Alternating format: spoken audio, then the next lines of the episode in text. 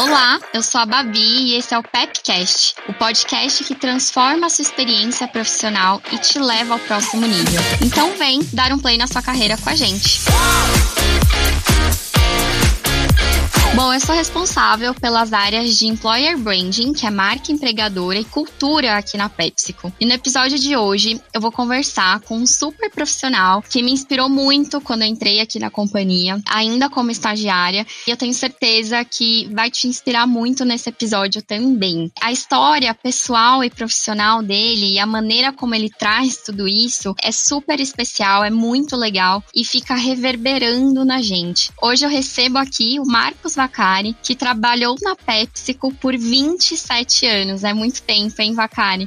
E foi o nosso vice-presidente de recursos humanos para a América Latina. Super privilégio, um grande prazer e uma oportunidade imensa te receber aqui hoje. Muito, muito obrigada por ter aceitado e topado o nosso convite, Vacari. Seja super bem-vindo. Não, é bastante tempo mesmo, Gabi, mas sabe que passou super rápido, foi tão gostoso que passou muito rápido, não deu nem para sentir que foram tantos anos. Oi para você, oi para todo mundo que tá nos ouvindo, muito obrigado pelo convite, por essa introdução. Você sabe que eu fico muito feliz em saber que eu te inspirei quando você era estagiária, mas eu quero que saiba que também, com você e muitos outros estagiários que passaram por aqui, também me inspiraram. Eles me inspiraram com essa sua curiosidade, com essa sede de aprender, com essa participação, essa vontade de realizar. O olhar fresco dos estagiários e a curiosidade sempre me despertaram, me traziam, acho que fizeram passar os 27 anos mais rápido. Então, o prazer de estar aqui é todo meu. É muito bom estar de volta aqui falando com vocês. A Pepsi é uma parte super importante da minha vida e é uma experiência incrível que eu sempre gosto de compartilhar. Então, vamos nessa. Que bacana ouvir isso, Vacari.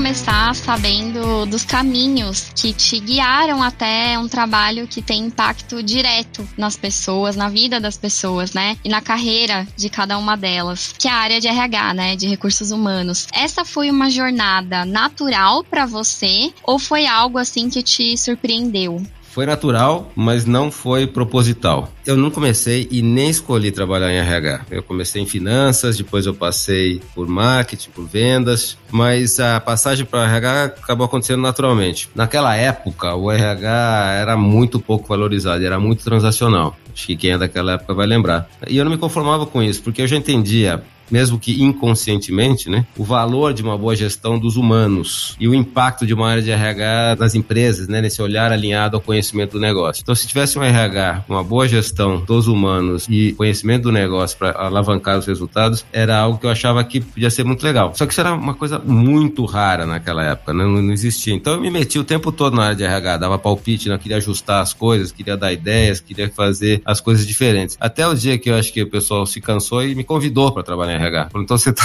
você tá se metendo, então, vem pra cá então, né? No começo eu resisti, eu falei, putz, não, RH, cara, tem muito a ver não. Mas aí eu pensei que podia ser uma grande oportunidade de fazer uma coisa diferente, um lugar onde eu achava que faltava essa capacidade. E melhor ainda, não tinha concorrência nenhuma. Eu fiz até na época uma analogia com formação de time de futebol. Esses a gente né, vai no clube e tal, vamos jogar futebol, vamos montar o time, vamos escolher o time. Quem quer jogar no gol? Ninguém quer, né? Todo mundo quer ser artilheiro, todo mundo quer estar lá na frente fazendo gol. E goleiro ficava todo mundo assim disfarçando. E eu jogava no gol. Eu falei, deixa comigo, eu jogava no gol. Então eu falei, puta, vou fazer uma coisa com o RH, né? Ninguém quer, tu não quer ser marketing, finanças, etc. Eu vou trabalhar em RH. Vi aquilo lá como um blue ocean da época, um caminho pouco explorado. Falei, vou fazer por aqui, faço uma experiência crítica e depois eu volto. Eu não perco nada com isso, né? Posso até me divertir um pouco. O que eu não sabia na época, porque não existia essa coisa de self-awareness ainda, né? Pelo menos não explicitado, é que eu ia me apaixonar e que eu ia fazer uma carreira nessa área. Isso sim me surpreendeu. E aliás, é uma pena que até hoje, está bem melhor que naquela época, mas até hoje ainda são poucos os profissionais que buscam RH como carreira de entrada. A maioria das pessoas que eu converso entram na área e se apaixonam por elas depois, como eu, por acaso. Fica um convite também aos mais jovens que estão entrando no mercado de trabalho, dá uma olhadinha com carinho no que faz RH. Você pode se surpreender com o que você vai achar.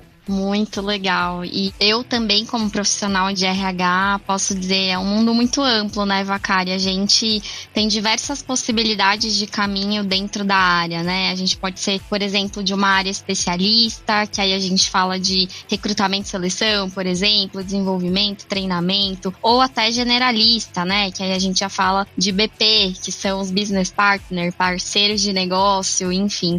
Qual foi a área que você entrou logo de cara dentro de RH? Curiosidade aqui mesmo, que bateu. É curioso, porque eu comecei pela área de remuneração e benefício. Como eu vinha de finanças, trabalhava com números, eu acho que tanto a empresa como eu achamos que o mais natural é que eu fizesse remuneração e benefício. E era uma área que precisava, não tinha. Se a gente falar aqui na PepsiCo mesmo, eu entrei em remuneração e benefícios, né? E não tinha nada na época. A empresa era pequena, não tinha nenhuma ferramenta de administração de cargos e salários, por exemplo. Né? O que é uma posição, quanto vale uma posição, como é que faz uma pesquisa, como é que é o nível, não tinha nível, não tinha os ranges salariais, não tinha nada disso. Então isso foi uma coisa que eu comecei fazendo aqui, que era uma, uma experiência que eu tinha. E daqui eu fui passando para outras posições. Mas o curioso é que por muitos anos, acho que mais de 10 anos, eu acumulei a área de remuneração e benefício eu fazia remuneração e benefícios, mais RH vendas, mais RH operações, depois RH operações, RH vendas e remuneração e benefícios, até a gente conseguir achar e ficou muito grande, a empresa foi crescendo, as funções ficaram muito grandes, né? E eu precisei abrir mão da área de remuneração e benefícios lá na frente. Mas fiquei bastante tempo com ela,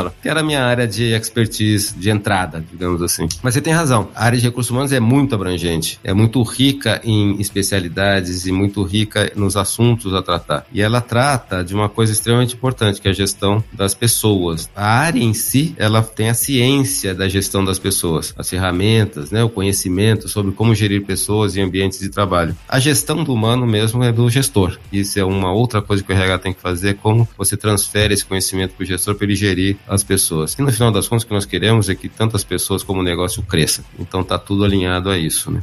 Que Vacari entrou na PepsiCo em 1991 e qual Vacari saiu em 2018 aqui da companhia também? Quais foram os acontecimentos assim que mais te marcaram nesses anos? Habilidades também que você acha que o tempo e todas as experiências te proporcionaram? O que, que você pode contar pra gente nesse sentido? Eu posso dizer de cara que eu entrei bem jovem, mas quando eu saí, eu saí mais jovem ainda, pelo menos de espírito.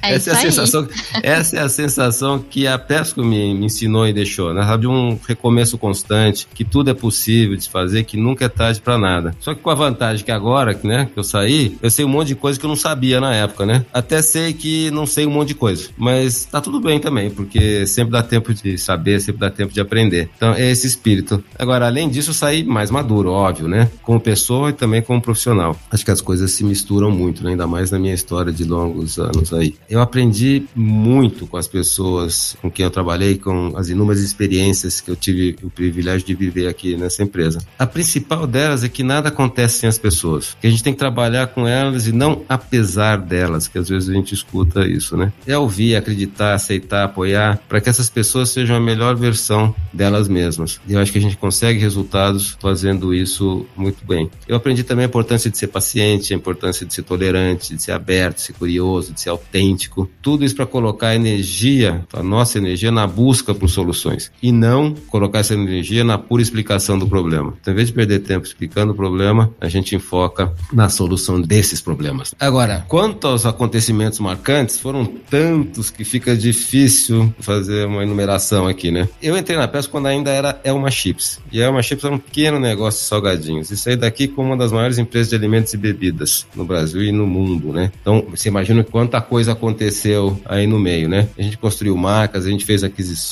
a gente criou inúmeros modelos de negócios, de go-to-market, várias transformações culturais, desenhos organizacionais, novas fábricas, milhares de contratações, muita gente passou por aqui. Então é difícil achar um momento marcante, porque todos eles para mim me marcaram muito. Mas se eu tiver que escolher um, se eu tiver que escolher um que mais me marcou, sem dúvida está na cultura de diversidade, inclusão, oportunidades e liberdade que quisemos e a gente conseguiu fazer e hoje sermos essa bem-sucedida organização com essa cultura cultura maravilhosa de podermos sermos nós mesmos e trazer resultados através disso. Isso me marcou bastante. E aí você costuma dizer que o quem vai fazer um trabalho deve vir antes do que, como, onde, quando esse trabalho vai ser feito. E também super alinhado aí com o que você já comentou, que as pessoas vão prosperar sendo elas mesmas, com sua personalidade, habilidades únicas, histórias únicas também. Acho que esse não era um pensamento tão comum no início dos anos 90, lá no início da sua jornada profissional, né? Ou era, enfim. Como que você desenvolveu essa visão tão bacana e que agrega tanto valor? Não era essa visão naquela época, não. Aliás, era bem longe disso, né? Naquela época, o bonito era a gente deixar a nossa pessoa, né? O nosso lado pessoal, nossa vida pessoal, do lado de fora do escritório. O trabalho naquela época era uma relação comercial. Ninguém estava procurando um propósito, ninguém estava procurando relevância, ninguém estava tentando ser feliz. Era puramente uma relação comercial. Eu vou aí, trabalho, faço algo para você e você me dá o dinheiro, porque o que eu estou buscando é ascender na carreira e é prover para mim mesmo, prover para minha família. Mas era outro contexto, né? Era outras gerações, outros outros valores, outros acontecimentos na época, né? Que levavam as pessoas a precisarem disso. Hoje as pessoas precisam de algo diferente. Hoje em dia nem escritório tem mais para a gente deixar do lado de fora a pessoa. E hoje em dia espera-se que as pessoas sejam elas mesmas, né? Em qualquer circunstância. O bom é que as pessoas também querem isso. Elas querem ser relevantes e elas querem ser parte de algo pelo que elas são como pessoas e pelo que elas trazem para o trabalho. Para mim, ser feliz no trabalho é isso, é sentir-se relevante e parte de algo com um propósito maior. Sempre acreditei nisso, no valor da autenticidade, em ser você mesmo, mas não sempre o mesmo. Sempre falava isso, que você tem que evoluir, tudo der certo, melhorar. E eu costumava dizer para a turma naquela época, a gente já paga para a pessoa vir trabalhar, isso já está pago para a pessoa vir inteira. Então, por que a gente só usa uma parte dela? Por que a gente não aproveita tudo, né? Por que não aproveitar, fortalecer, inspirar tudo que ela tem para oferecer? Mãos, mente e coração. Porque antigamente tinha até uma brincadeirinha, né? Que as pessoas entravam, principalmente em ambiente fabril, né? Entra, deixa o cérebro e o coração no armarinho e vai para a fábrica fazer o seu trabalho manual. É um absurdo, né? Eu já lutava contra isso naquela época. Então, eu fui trazendo desde então esse conceito de que a pessoa inteira agrega muito mais do que só uma parte, né? Ou só a parte que a gente acha que é a boa, né? Que a gente enxerga. Tem muitas outras que a gente não está vendo que pode fazer uma diferença incrível na vida dela e na nossa às vezes até partes que a própria pessoa ainda não descobriu e que o trabalho pode ajudar a perceber, né? E que são partes valiosas da trajetória Exatamente. da pessoa, enfim. Exatamente. Tem coisa que ela já descobriu e nós não, tem coisa que elas não descobriram ainda e nós sim, e podemos fazer com que ela descubra e prospere e seja realizada, né? E feliz no trabalho. Então, tem muito disso aí para se trabalhar, para se discutir. E eu acreditava, eu continuo acreditando que o quem vai fazer vem primeiro. Porque para mim isso é óbvio, porque todo o resto ser definido ou feito por um quem. Nada acontece se não tem um quem fazendo. Até quem vai contratar quem, brincando com as palavras. E esse quem precisa de um ambiente. E eu estou falando aqui um ambiente de forma abrangente, né? não é um espaço físico. É tudo que faz com que essa pessoa se realize dentro do trabalho. Ele precisa desse ambiente saudável para contribuir com o negócio. E ele também se realizar e todo mundo prosperar. Essa é a melhor fórmula para o sucesso de todos.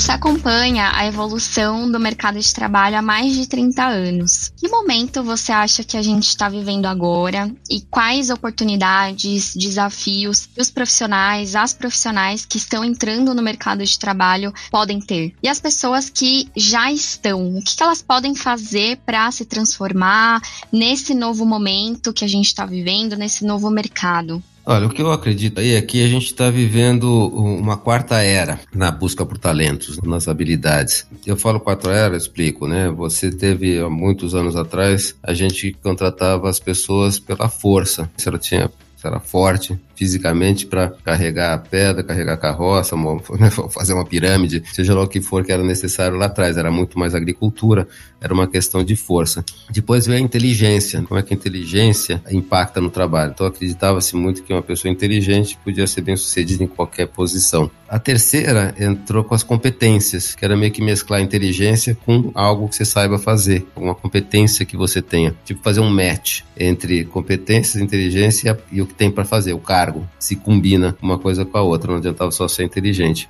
Agora, eu acho que a gente está entrando numa quarta era, onde o potencial de aprendizagem é o mais importante. E o potencial de aprendizagem, que alguns chamam de Learning Agility, isso que eu estou falando não é uma grande novidade, tem livros que falam a respeito, é que não importa mais, não vai importar mais quais habilidades a pessoa tem, mas se essa pessoa tem potencial para aprender novas habilidades rapidamente no mundo volátil, então o que você sabia amanhã já não serve mais, mudou muito, então você tem que pegar aquela experiência e transformar numa nova habilidade. E não quero que me leve a mal, não tem nada a ver com que não é importante ter habilidade, competência, inteligência, óbvio que tudo isso é base fundamental, assim como entregar resultados é base fundamental para uma carreira de sucesso. Mas o que está começando a se perceber, acho que já está até mais evoluído hoje em dia, é de que essa rapidez de aprendizagem para você aplicar novos conhecimentos na solução de problemas é algo que está muito forte, né? É, tem essa frase que eu uso, né? Que é saber o que fazer quando não se sabe o que fazer. Resumindo assim de uma maneira coloquial, você saber o que você vai fazer quando você não sabe o que você vai fazer. Então é achar uma solução. É meio que está na linha dos conhecidos soft skills se fala muito, né? Que eu acho que de soft não tem nada. Acho que os soft são mais hard que os hard. Elas são skills bastante difíceis, elas não têm. E são intangíveis, né? Porque as, os hard skills são tangíveis, você consegue ver, você consegue materializar. E muitos deles hoje você consegue até buscar nas redes. Você consegue aprender hoje até fazer um balão no YouTube. Você tem muitas hard skills que você aprende até no, nos tutoriais. Os soft skills são intangíveis, são muito mais difíceis de você perceber e desenvolver, né? Mas eles são as coisas que vão poder diferenciar um profissional outro no mercado daqui para frente. E o Learning Agility, né, ou essa agilidade de aprendizagem, elas são quatro áreas que a gente tem que olhar, né, ou que a gente tem que olhar em nós mesmos ou quando a gente está buscando algum profissional. Você tem a agilidade mental, que é a rapidez em fazer conexões, em conectar os pontos, né, entre uma coisa e outra e achar uma terceira via por aí. Você tem a agilidade interpessoal, que é como você gerencia os relacionamentos, para cima, para baixo, para os lados, na diagonal, como é que se transforma todos esses relacionamentos em algo positivo. Você tem a agilidade transformacional, que é aquela inquietude de que o que temos hoje está bom, mas pode ser melhor. Você questionar o que estão sendo feitas as coisas e não só questionar, mas ter a liderança em fazer essa transformação. E por isso você tem a agilidade operacional, que é o fazer acontecer no final. É a ação pegar tudo isso e legal. Agora, como é que a gente faz isso materializar e virar uma realidade? Então, eu diria que a ideia é por aí. É buscar entender qual é a sua agilidade de aprendizagem, buscar esse caminho para trazer soluções rápidas e resolver problemas. Excelente. Acho que a gente tem acompanhado muitos outros líderes e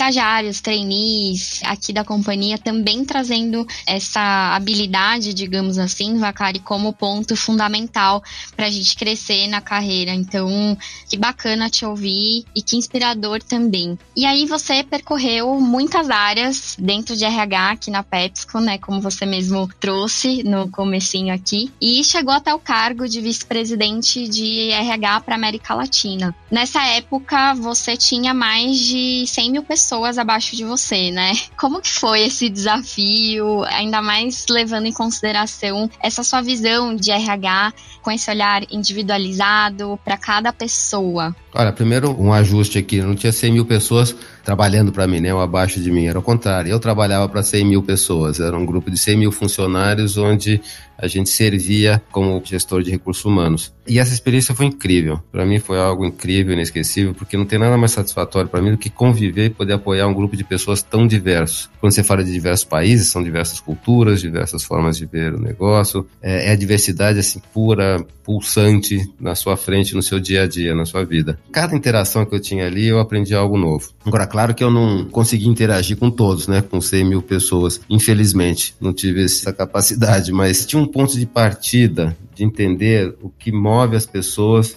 e aí assegurar, através de programas corporativos e conscientização das lideranças, que a gente estava entregando o necessário para esses funcionários. Então ia tanto com programas corporativos que abrangiam um grande número de pessoas, ou por área, função ou empresa toda, mas principalmente a conscientização do gestor em como fazer isso em cada uma das suas células, até chegar no a um lá embaixo. Essa cascata para chegar até o frontliner lá, com o gestor conversando com ele sobre as necessidades dele, era algo que a gente buscava fazer. E aí a gente usava o mantra do engajamento, que na época não era conhecido esse termo, né, do engajamento, foi pioneiro aqui na PepsiCo, a gente buscava levar esse olhar para o gestor e para o funcionário. O que a gente queria era um equilíbrio perfeito entre as necessidades do negócio e as necessidades das pessoas, todas e cada uma delas, para a gente conseguir esse ambiente saudável. Então, se a gente tem um equilíbrio entre necessidade do negócio necessidade das pessoas, ou seja, vou fazer por você porque eu sei que você vai fazer por mim, nós dois vamos nos ajudar, a gente consegue esse ambiente saudável. E isso levou a PepsiCo a ser uma das primeiras empresas na lista das melhores empresas para se trabalhar e foi o embrião desse ambiente aberto, humanizado e bem sucedido que a gente tem hoje. E eu acho que isso é um super diferencial da PepsiCo.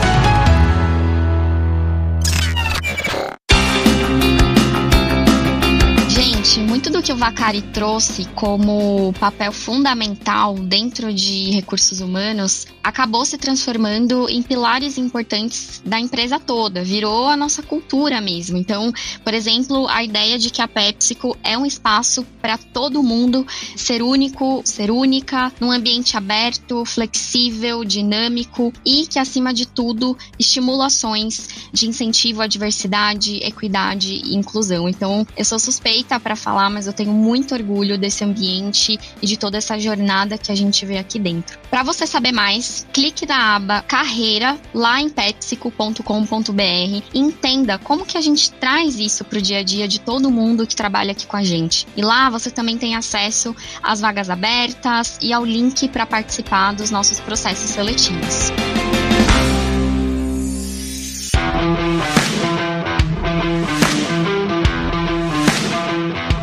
E aí emendando esse tema, né, de experiências internacionais, como VP de RH para América Latina, você teve aí experiências não só no Brasil, né, como também México, Caribe, América Central, morou em vários países, né? Conta pra gente um pouquinho sobre esses desafios, as coisas boas também dessa carreira internacional. Acho que muita gente tem essa curiosidade, tem essa vontade. Como foi isso para você? Para mim foi bem legal, vou falar um pouquinho sobre isso. Experiências internacionais, elas são maravilhosas, mas às vezes elas são muito romantizadas, né? Tem só o lado bonito dessa experiência internacional. Tem o lado bom, claro. Mas tem também o lado duro da vida em outro país. Principalmente se você tiver uma, uma família envolvida aí no meio. Então, isso é para quem curte incertezas, para quem gosta de mudanças, de perrengues, de aventuras. São pessoas que são curiosas, que são abertas, flexíveis. Então não, não é uma experiência para qualquer um. Isso não é bom nem ruim, não estou fazendo nenhum juízo aqui. Não é bom nem ruim. É só a gente saber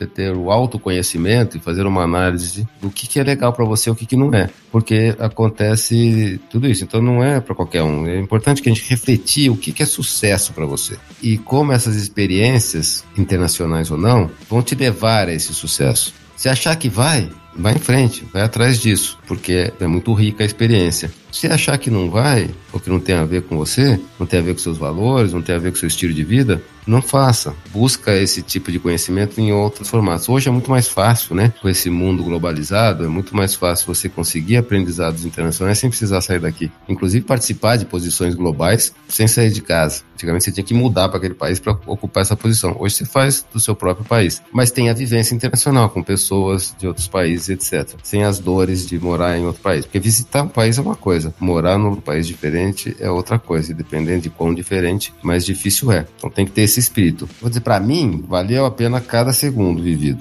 dos bons e aos nem tão bons assim. Eu aprendi muito ao lado desse pessoal como profissional e fiz vários amigos por lá. Então, para mim, acrescentou demais. Mas isso estava no meu plano de construção de carreira e no meu plano de construção de vida, porque elas vêm juntos. Isso é outra coisa para a gente olhar no autoconhecimento. Você não consegue separar uma coisa da outra. Eu adoraria ter uma experiência internacional, mas eu, como pessoa, quero ficar morando aqui no bairro que eu moro há 50 anos. Não dá para fazer as duas coisas, então elas têm que ir juntas, tem que ser uma coisa que você quer para os dois lados. É reflexão e uma escolha pessoal. Cada um é que sabe aonde toca. Mas recomendo explorar a alternativa. E esse autoconhecimento pode ser um pouquinho desafiador em alguns momentos, né, Vacari? Porque é como você falou, exige muita reflexão, né? Saber aquilo que a gente quer, aquilo que a gente gosta, aquilo que a gente não gosta e tomar decisões em cima disso, né? E a gente só vai saber se a gente quer ou não uma carreira internacional se a gente se conhecer o suficiente para identificar se a gente tem um perfil como esse e essa vontade. De que maneira você desenvolveu esse seu autoconhecimento ao longo da carreira. E aí, assim, é, ao longo da sua carreira, eu digo, porque até aqui, mas pensando daqui para frente, a gente sempre tem coisas novas para aprender sobre nós mesmos, né? Não, autoconhecimento não termina nunca, né? Porque a gente hum. nunca vai terminar de nos conhecermos, até porque é um alvo móvel, né? Quando a gente acaba de conhecer uma parte, a gente já mudou outra, talvez até aquela parte que a gente conheceu, porque disso se trata, né? De a gente ir mudando. Então a gente tem que estar sempre se revendo, né? Tem que estar sempre entendendo de onde viemos, onde estamos e para onde vamos. E o que temos dentro de nós que pode nos ajudar nessa jornada. E isso vem com muita curiosidade, de novo, né? Você tem que estar curioso para querer saber. Assim como eu tenho curiosidade em saber sobre os outros, eu sempre tive curiosidade em saber sobre eu mesmo, né? Porque como eu vou ajudar o outro se eu não consigo ajudar a mim mesmo? Se eu não me entendo, como é que eu vou entender o outro, né? Eu até brinco que, brinco falando sério, né? Porque eu acho que o ser humano, que é com quem a gente lida na área de recursos humanos e numa empresa como um todo, os gestores também, o ser humano é, é a tecnologia mais complexa e mais cara que uma organização tem. A gente não olha por aí, mas é a mais complexa e a mais cara. E ela vem sem manual, não tem tutorial, não tem manual. Então cada pessoa é uma máquina, né? Uma máquina no bom sentido, é um sistema próprio e que vem sem regras, né, sem manual. Então, para a gente entender essas pessoas, elas também precisam se entender, elas precisam falar. A gente precisa falar sobre nós. Deixa eu te contar como eu funciono, né? Quando a gente entra num mundo mais humanizado, que a gente está buscando dentro das organizações, fica difícil ser um mundo humanizado se eu não falar como o que, que me impacta positivamente, o que me impacta negativamente, né, positivamente, o que, que me faz mover, eu tenho que falar sobre isso. Para eu falar sobre isso, eu preciso entender. Então, vem aí o autoconhecimento para poder explicar para o outro o que, que, é legal. Então, com a vontade de querer saber sempre e sempre ser melhor que ontem, melhor que você mesmo, não melhor que os outros, a gente tem que ser, querer ser melhor que a gente mesmo, né? Mas a gente precisa entender como a gente funciona entender que o que você é é o ponto de partida, não é o ponto de chegada. O que somos é o ponto de partida. É daqui para frente, não daqui para trás. Normalmente quem a gente acha que é, que é a versão otimismo de nós mesmos, né? Nós temos uma versão muito otimizada e romantizada de nós mesmos. Essa pessoa que a gente acha que é, muitas vezes não vale a pena conhecer, porque no final você é quem os outros veem. Então quando você faz essa reflexão com muita humildade, para encontrar esse gap entre o que você acha que é, o que você realmente é, o que os outros estão vendo, aí você faz essa reflexão e começa a fechar esse gap, né? Começa a ficar mais parecido com quem você realmente é e não com quem você romantiza ser. E feedbacks, assessments, coaching, terapias, tudo me ajudou nesse processo, tudo me fez refletir, mas precisa fazer isso com muita abertura e sem tentar explicar ou racionalizar esse feedback, essa informação que vem. É refletir sobre ela e descobrir o que você precisa fazer a respeito, se é que quer fazer alguma coisa a respeito. Mas mesmo que não queira, é uma decisão e não algo que está lá escondido, né, na escuridão. Então, não é fácil, o autoconhecimento não é um processo fácil, e requer muita humildade, muita vulnerabilidade. Palavrinha que está aí bastante em moda hoje em dia, que é ser vulnerável, né? E ser vulnerável, quando a gente fala em vulnerabilidade, a primeira coisa que vem na frente é uma coisa negativa, né? É fraqueza, vergonha, é uma sensação ruim. As pessoas não querem, querem descobrir a vulnerabilidade do outro, mas não querem que descubra a sua. Por na verdade deve ser o contrário. Eu sendo vulnerável significa que eu me conheço, eu vou contar para você o que que é que não é legal em mim, porque a gente não entra nesse campo, vai perder tempo entrando num campo onde não vai ser produtivo. Então, vulnerabilidade para mim, mais do que uma fraqueza, é uma coragem, já dizia Brené Brown. Muito bom. Inclusive, amo esse livro. Vou trazer aqui como indicação no episódio de hoje. Olha a coincidência. É, é maravilhoso. É, e Vacari, assim, por tudo que eu já te acompanhei, já ouvi falar de você, enfim, aqui dentro e fora também, por tudo que eu já ouvi das pessoas também que trabalharam com você, você foi e é um profissional super inspirador para essas pessoas, né? E, e o quanto nós aprendemos com você. Como que você incentivou e desenvolveu tanta gente? Qual que foi a chave para isso ter dado certo e tão certo? É você que está dizendo, nem sei se isso tudo é verdade, né? É, é espero que para algumas pessoas tenham sido e que eu tenha podido ajudar. Mas eu acho que uma parte disso acho que vem da ousadia, né? As pessoas não estão acostumadas com a ousadia, muito menos no mundo corporativo tradicional. E eu sempre fui muito ousado, né? tanto como pessoa como nas minhas propostas dentro da organização. Ousado no bom sentido, né? No, no sentido de sair do lugar comum, no sentido de buscar soluções diferentes. Eu acho que essa ousadia chama atenção, acho que inspira pessoas também a quererem fazer, né? Diferente. E como eu sempre fiz isso muito apaixonado, acho que as pessoas viam que era genuíno, que era um lugar legal para ir. Agora, fora isso, o importante aí, quando no, no, trabalhar com pessoas, envolver pessoas, a gente já falou um pouquinho disso, é conhecer a pessoa, saber quem exatamente é aquela pessoa, né? O humano que está por trás do cargo e da profissão. Então, conhecer, saber o que, que é essas pessoas, o que, que faz essas pessoas sorrirem, o que faz essas pessoas chorarem. Ouvir, ouvir muito, acreditar nas pessoas, humanizar essa relação, nessa crença, ter muita empatia. Tudo isso sem ser condescendente, sendo da moleza porque você acreditar e querer que a pessoa se desenvolva, às vezes você tem que apertar um pouquinho, às vezes você tem que exigir um pouco. Costumo dizer para as pessoas que trabalham comigo, olha, se eu estiver exigindo demais, veja isso como algo positivo, porque eu acho que tem muita coisa para sair daí. Porque se eu não visse nada, eu não ia exigir dar feedback, eu não ia, às vezes, pegar no seu pé. Porque se eu estou fazendo isso, é porque é um tempo que eu acho que vale a pena investir em você. Então, vê pelo lado positivo, que é para o crescimento, é para o aprendizado, né? Para isso tudo só vai funcionar quando as pessoas sentirem que é genuíno, né? Que tem um interesse genuíno por elas e pelo desenvolvimento delas. Que essa crença no potencial da pessoa é genuína. E aí elas se engajam e aí elas buscam essa superação. Elas vão querer provar de que aquela pessoa tá certa em acreditar nela, né? E vão fazer coisas que elas nem imaginavam que conseguiam. É aí que você vai extrair o melhor das pessoas. Nossa, eu nem sabia que eu conseguia fazer isso. E elas têm que acreditar em você, né? Tem que acreditar na pessoa que tá liderando. Porque fica difícil você não acreditar. E para acreditar, você tem que ser vulnerável e você tem que ser consistente e você tem que ser autêntico e como se usa muito no mundo corporativo, walk the talk, né? Fazer aquilo que você diz com muita consistência. E aí tá sempre por trás apoiando, tamo junto, né? Não é meu, não é seu, é nosso e eu vou estar sempre te apoiando no, nessa jornada aí, pro bem ou pro mal. E aí, agora eu queria muito saber, Vacário, o que, que você pensa das palavras não e impossível. Conta pra gente sobre essa sua filosofia e como ela transformou sua vida, seu trabalho, dentro e fora da PepsiCo é que eu pessoalmente não acredito muito no não dá para fazer ou é impossível, principalmente no mundo corporativo. Ainda mais quando me falam isso logo de cara, que eu acho que tudo dá para fazer. O que a gente pode é escolher não fazer, mas dá. Então me mostra como é que dá para fazer e aí junto a gente decide se o custo-benefício disso vale a pena ou não. Eu não falo não dá para fazer, mas por que, que não dá para fazer? Porque é muito caro. Né? Peraí, mas a gente avaliou se é caro ou barato. O que, que é caro, o que, que é barato primeiro, né? Então, no final das contas, a gente pode dizer, bom, dá para fazer, mas é caro, demora mais do que a gente precisa, vai usar muitos recursos recursos que a gente não quer dispor. Então é uma escolha no final das contas. Então, de cara dizer que não dá para fazer porque parece difícil, não é algo que eu levo comigo, né? Nem na vida pessoal, nem na vida profissional. Primeiro eu vou tentar, né? Com essa filosofia a gente realizou muita coisa na Pepsi. Eu acho que a gente realizou muita coisa com essa filosofia do que parecia ser impossível, acabou sendo possível. E inclusive essa cultura que a gente vive hoje, né? Parecia naquela época, nós começamos isso há muito tempo atrás, quando diversidade e inclusão nem era algo ainda muito discutido. E essa coisa de você trazer a autenticidade, ser você mesmo, não era muito. Então não foi fácil no começo você colocar essa agenda para rodar. E a gente acreditou nisso e, e, acabou fazendo. E na vida pessoal igual, com essa filosofia eu conquistei um monte de coisa. E as que eu não conquistei, eu estou em paz com isso, porque eu acessei a possibilidade de fazer e eu decidi não fazer porque achava que não valia a pena, seja pelo risco, por custo, por tempo, etc. Eu não deixei que fosse decidido por alguém.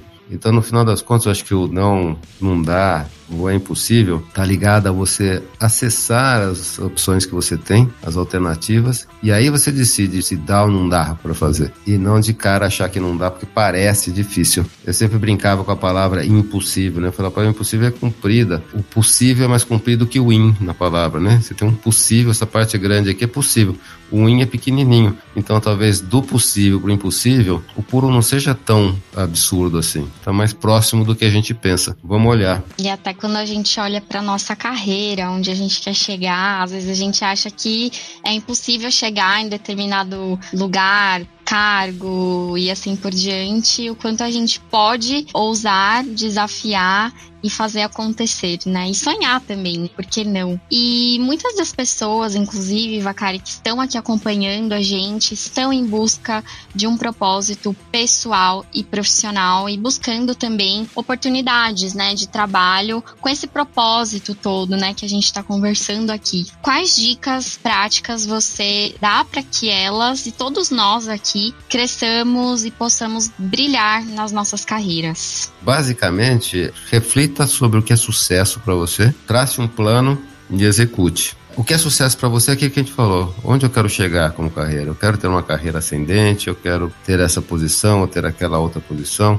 quero trabalhar neste ramo ou não. É, só cuidado com as posições, né? Porque a gente vê que as posições acabam, né? Elas deixam de existir. Então, se você almejar uma posição lá na frente, daqui 10 anos eu quero ser não sei o quê, pode nem existir mais nem a posição. Mas o que, que é sucesso para você, né? O que, que seria uma carreira de sucesso para você? Pode ser até uma estabilidade profissional. Uma carreira de sucesso para mim pode ser ficar os próximos 40 anos fazendo a mesma coisa bem legal. Claro que a gente tem que ser sempre se transformando, ser o melhor naquilo, né, para fazer sempre a mesma coisa, para ser relevante, mas pode ser uma escolha. Então, o que, que é sucesso para você? Esse é primeiro. Aí, traçar um plano é a gente tem que saber onde nós estamos hoje nessa trajetória, né? O que, que eu já tenho desta carreira e o que, que falta para eu chegar naquela carreira, o que, que são as coisas que eu tenho que fazer, quais são as habilidades que eu tenho que acrescentar, qual é a agilidade de aprendizagem que eu tenho que ter, quais são essas experiências internacionais ou nacionais é, ou intrafunções que eu preciso ter, traçar esse plano e ir atrás disso, e ir buscando isso. Numa empresa como a Pepsi, onde você tem abertura e tem inúmeras ferramentas para te ajudar nesse processo, você tem a possibilidade de conversar sobre isso. De novo, está na escola do impossível, não dá para fazer. Se você não falar o que você quer, se você não falar o que você precisa, se você não perguntar onde está os seus pontos de melhoria, você nunca vai saber. E aí você não vai sair do lugar, porque não tem como fazer um plano de algo que você não sabe. É o que eu digo, esperança não é um plano. Né? Eu tenho esperança que um dia minha carreira vai acontecer. Principalmente se for do verbo esperar. Eu espero que isso aconteça. Se for do verbo esperançar, que significa ter um objetivo e fazer algo a respeito para chegar lá, aí sim é um plano. Então, é, ter isso claro. E no final das contas, e a gente fala nisso na Pepsi também, em qualquer relação de trabalho, a gente quer um monte de coisa e as empresas hoje estão se movimentando para nos dar essa relevância e essa, esse espaço. Mas no final das contas, a gente tem que dar resultado, né? Seja lá o que for resultado numa empresa, tangíveis ou intangíveis. E aí entra de novo a agilidade de, de aprendizagem. Resolver. Se eu tiver que resumir numa palavra, seja lá onde você estiver fazendo, seja lá o que for, resolva. Resolva os problemas e entrega.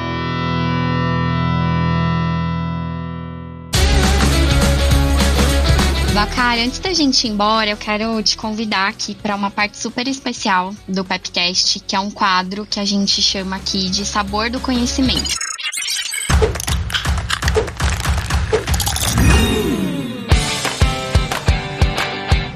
Momento que a gente compartilha de tudo um pouco, assim, conteúdos que nos inspiram, pode ser série, filme, livro, um artigo, enfim, o que teve alguma relevância para nossa história, assim. E aí, queria muito saber das suas indicações, com toda a sua carreira, todo o seu conhecimento, o que, que você traria aqui de indicação pra gente? Olha, Babi, é, eu sou muito curioso, então eu vejo e leio de tudo, então tem um montão de coisa. Eu acho que tudo que a gente vê é, ou lê tem um ângulo que a gente pode tirar algum proveito, tem alguma analogia que a gente pode fazer, tem uma, um, um ensinamento que a gente pode tirar. Então tem muitas coisas que eu poderia falar. Tem duas que para mim foram muito importantes no passado, mas que eu acho que ainda são muito vivas hoje, né? Tem um filme chamado Sociedade dos Poetas Mortos, que é bastante antigo para as novas gerações, mas falava sobre o conceito do carpe diem, que eu sempre usei muito para aproveitar o dia. E ali tinha essa coisa de você ser vulnerável e ir atrás dos seus sonhos. Então esse filme é bem legal. E tem um, um, livrinho também, um livro que eu já compartilhei com muitas pessoas, que chama A Boa Sorte. É uma fábula, praticamente uma fábula, mas que ela ensina que a, a importância de você criar as circunstâncias para que a sorte floresça. Então não é a sorte do acaso, é a boa sorte, que é aquilo. Eu criei as circunstâncias ao meu redor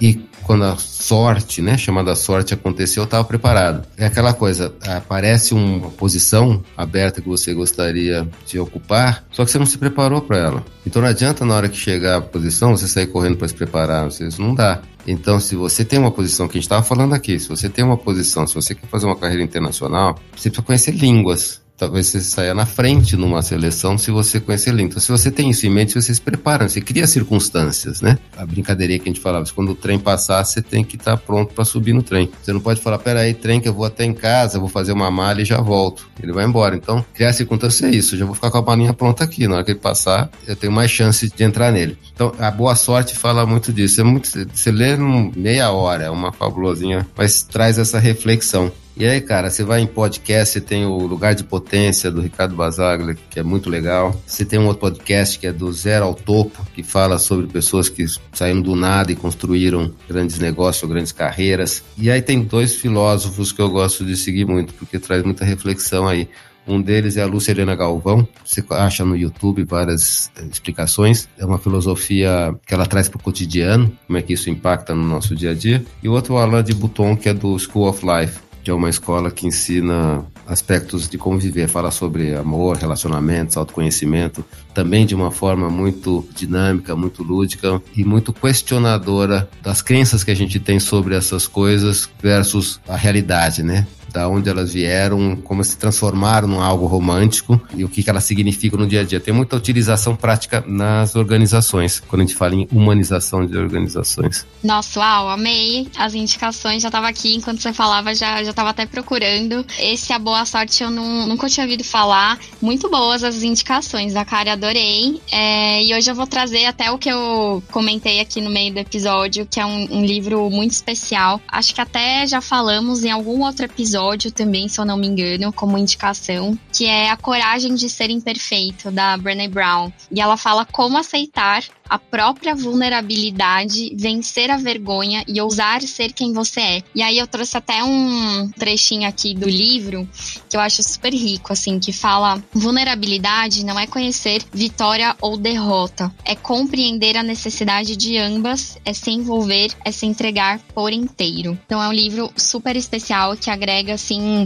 muito conhecimento, ele é super fácil de ler, você lê super rápido também e traz bastante inspiração, assim, para nossa nossa vida. Com essas dicas, a gente encerra mais um episódio do Pepcast. Esse momento foi muito especial, muito importante para mim, Vacari. Você marcou a minha carreira lá atrás, como eu já te falei algumas vezes. Lembro como se fosse hoje do meu dia lá iniciando na PepsiCo e descobrindo que você era o VP, te conhecendo mais e te acompanhando ali dentro. Tava começando a carreira, assim, então conhecer e, ter um profissional inspirador como você foi muito importante para alguém que estava como eu. E ainda estou começando, ainda tenho um grande caminho aí para trilhar pela frente. Então, foi uma honra te receber aqui hoje. Estou super feliz com a nossa conversa. Saio aqui aprendendo também coisas novas. Muito obrigada por você aceitar o nosso convite. Eu espero que você tenha curtido também essa experiência. Obrigada também por acompanhar o Pepcast, inclusive. E é isso. Muito, muito obrigada. Fabi, eu que agradeço. Foi um prazer enorme. É muito legal saber que a gente deixa boas marcas nas pessoas, né? Eu acho que é para isso que nós estamos no mundo, deixar coisas boas para as pessoas. Foi uma honra para mim também trabalhar com você lá atrás. Uma honra maior ainda ser entrevistado por você agora, depois de, de alguns anos. Isso é muito legal de ver acontecendo. Então foi um papo delicioso, uma tarde muito gostosa. É, só tenho a agradecer. Para encerrar, eu desejo sucesso a todos seja lá o que for sucesso para você. E eu te convido a seguir os nossos perfis nas redes sociais. É arroba PepsiCo no LinkedIn e PepsiCo Underline BR nas outras redes. A gente tem até um Instagram do Brasil, pessoal. Então acompanhem lá que tá super legal, cheio de conteúdo incrível. Para saber sobre as nossas vagas abertas, é só entrar no nosso site de carreiras, que é o PepsiCo Jobs. O link fica aqui na descrição. E claro, acompanhe a gente no LinkedIn. Lá a gente posta não só as oportunidades oportunidades, mas também notícias da PepsiCo no Brasil e no mundo. E é isso. Eu espero vocês no próximo episódio. Muito, muito obrigada e um super beijo.